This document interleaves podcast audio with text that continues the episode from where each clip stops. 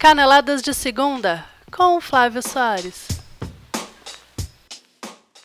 Depois de uma semaninha mal ou menos, o futebol brasileiro volta a dar as caras. As eliminatórias sul-americanas para a Copa do Mundo chegam ao fim nesta terça-feira, também conhecido como amanhã, e o Campeonato Brasileiro retorna na quarta-feira, no dia 11. Graças a Deus, voltamos a ter pauta. Eu sou o Flávio Soares e estas são as minhas caneladas de segunda para o ganhador.com. O único país da América do Sul já classificado para a Copa do Mundo de 2018, o Brasil recebe o Chile nesta terça-feira no Allianz Parque, podendo decidir o futuro da seleção argentina, embora dependam apenas de si para se garantirem pelo menos no quinto lugar que leva à repescagem. Os nossos irmãos churrasqueiros podem obter uma vaga direta desde que o Brasil não perca para o Chile. É, também não adianta só o Brasil fazer sua parte. A Argentina tem que fazer a dela, né? Vamos deixar isso muito claro. Mas a exemplo do que aconteceu em La Paz na última semana, o Brasil vem para o jogo de amanhã leve, sem nenhum compromisso com a vitória. O Brasil já está classificado, está em primeiro lugar no grupo, está garantido em primeiro lugar. O Brasil não tem nada a perder. O Tite está mais preocupado em conseguir realizar testes em algumas posições, prevendo eventuais problemas ali na Copa do Mundo, do que com o resultado do jogo de amanhã em si.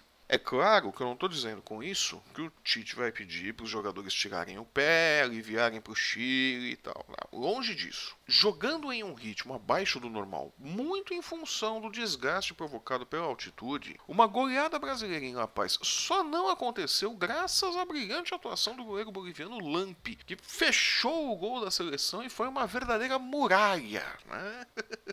Eu não resisti, torcedor do Flamengo, desculpa. Infelizmente, o Tite não conseguiu fazer todos os testes que gostaria de ter feito por causa da contusão do Thiago Silva, que ficou só 28 minutos como companheiro de zaga de Miranda. Marquinhos foi acionado ainda no primeiro tempo e o capitão do Brasil em 2014 já foi mandado de volta para o Paris Saint-Germain. Bichado! Né? É ótimo isso, na né? seleção é uma coisa maravilhosa. Os caras pegam o jogador que ganha uma fortuna no clube para jogar, não pagam absolutamente nada e devolvem o cara contundido, né? Vamos saber quando que o Thiago Silva vai poder voltar a fazer a zaga do PSG junto com o Marquinhos, né? É, o pessoal lá na França ficou contente pra caramba.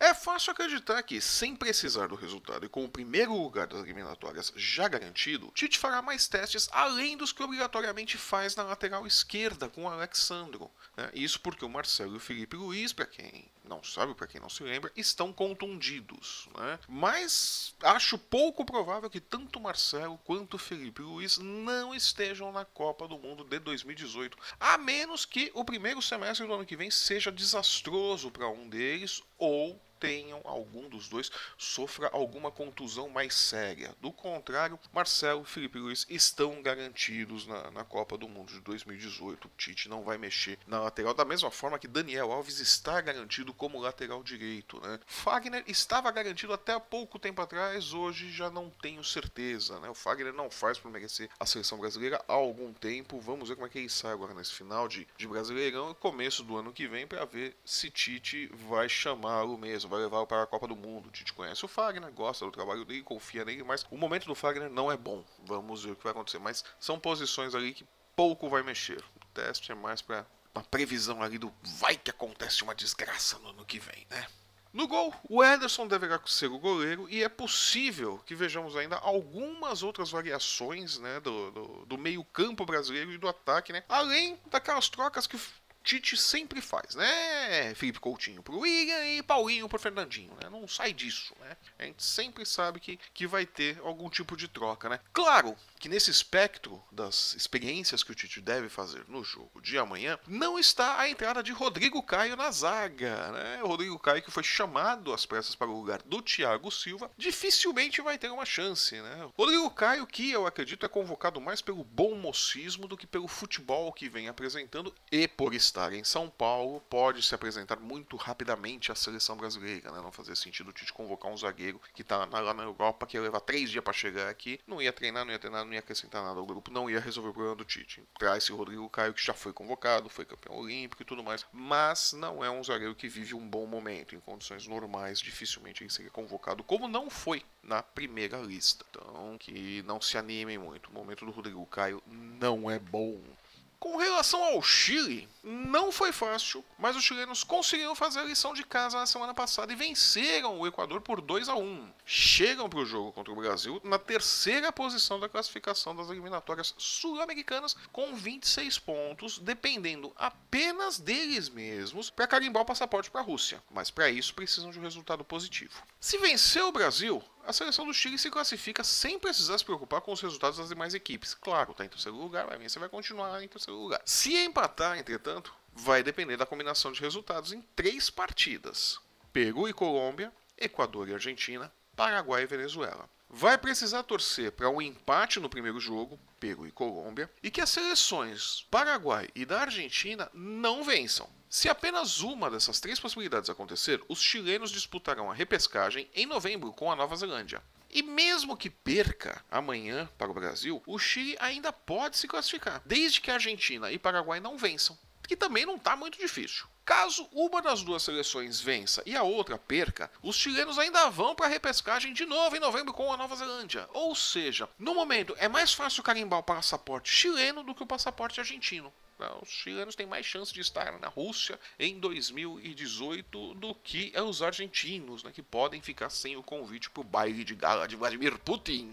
O meu palpite para esse jogo de amanhã é uma barbada. Tá? O Brasil deve fazer 2 a 0 ali sem muito esforço, tá? sem suar tanto assim a camisa. Tá? E o Chile, infelizmente, vai ficar fazendo conta para ver o que, que acontece com o seu destino na Copa do Mundo, se vai para a Copa do Mundo ou não. E falando em Copa do Mundo, a 18ª rodada das eliminatórias sul-americanas para a Copa do Mundo acontece nesta terça-feira e tem os seguintes jogos: Paraguai e Venezuela, Brasil e Chile, Equador e Argentina, Peru e Colômbia, Uruguai e Bolívia. E terminando as eliminatórias, o Campeonato Brasileiro volta. Aê! Graças a Deus eu tenho pauta de novo! Depois da parada da data FIFA, que foi uma benção para o São Paulo, que comemorou neste final de semana o aniversário de sete dias fora do Z4, teve bolinho e tudo. Também não jogaram, né? Se não joga, não perde. Se não perde, não cai pro Z4 de novo, né? Então, essa semana começa o desespero outra vez, né? Para São Paulo e não só para o São Paulo, né? Você tem ali muita gente de olho no visto de trabalho da Série B, né? Você tem o São Paulo, você tem o Fluminense que se aproximou da briga, a Chapecoense, a Ponte Preta, que jogou neste sábado aí contra o Cruzeiro e perdeu no Cruzeiro, né? O que nos deixa a conclusão de que macaca bate em urubu e apanha de raposa. Também brigando pela Série B, nós temos o Havaí, que fez um começo de retorno muito bom e agora perdeu um pouquinho de desempenho. O Vitória que sempre pode voltar a cair. O esporte, principalmente o esporte do professor Luxemburgo, que renovou o contrato e disse que vai disputar a Série B no ano que vem se cair. Eu só acredito vendo. Vamos ver. O importante é que nesta quarta-feira, dia 11, tem futebol de novo. O futebol com o Campeonato Brasileiro da Série A e que vai apresentar os seguintes jogos. Na quarta-feira, dia 11, Botafogo e Chapecoense, a partir das sete e meia da noite no Engenhão. Atlético Paranaense e Atlético Goianiense, também às sete e meia da noite na Arena da Baixada. Corinthians e Curitiba a partir das 9 horas na Arena Corinthians. Atlético Mineiro e São Paulo a partir das 9h45 da noite no Estádio da Independência, também conhecido como Horto. Provavelmente é o jogo que será transmitido pela Globo para São Paulo. Ainda na quarta-feira, dia 11, na Arena do Grêmio, a partir das 21h45, Grêmio e Cruzeiro, que deve ser o jogo transmitido pela TV aberta para Minas. Minas.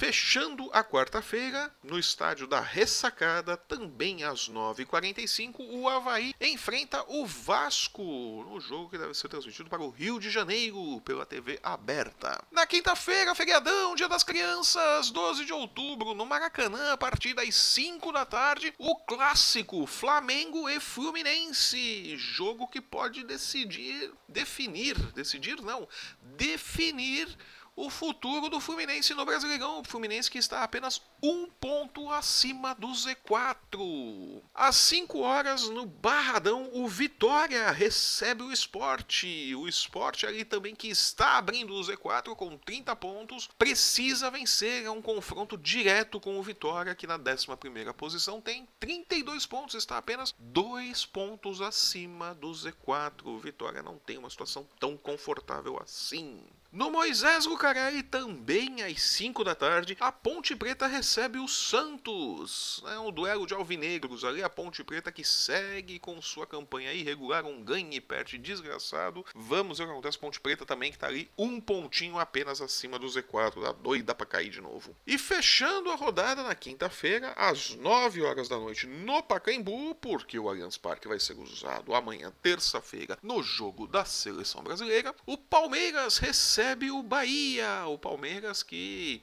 já não sabe mais o que quer no Campeonato Brasileiro, né? Tá lá cumprindo tabela, tá naquela coisa, vai, não vai, é o time que poderia ser e que não foi. Pega aí o Bahia que continua lutando para não cair.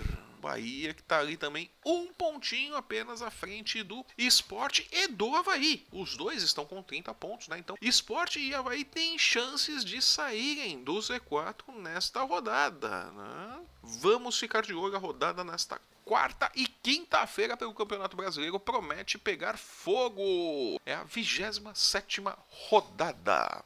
E eu fico por aqui. Antes de mais nada, Peço desculpas a você que ficou esperando pelas caneladas na última quinta-feira, mas é, foi uma semana de futebol fraco e também eu tive alguns problemas pessoais que me impediram de gravar o podcast. Peço desculpas a você que ficou esperando pelo programa e garanto que estou trabalhando para que isso não aconteça novamente. E muito obrigado pela sua audiência. O último programa deu uma audiência muito boa para nós. Eu agradeço de coração. Por favor, ajudem-nos a divulgar o nosso programa você tem gostado, ouça, faça o download, assine nosso canal, divulgue para os seus amigos. E se você gostou do nosso programa, deixe o seu joinha, deixe o seu curtir, deixe o seu comentário. Aproveite para nos seguir nas redes sensuais, no Twitter, no Facebook e no Instagram. Procure ali pelo ganhador. E se você estiver ouvindo o nosso programa pelo YouTube, assine nosso canal e aí você não vai perder nenhum programa. Eu sou o Flávio Soares e fico por aqui. Volto na próxima quinta-feira com o um resumo dos jogos da quarta-feira do retorno do Campeonato Brasileiro, a 27 rodada do Brasileirão. Muito obrigado pela sua companhia e nos vemos na quinta. Até lá!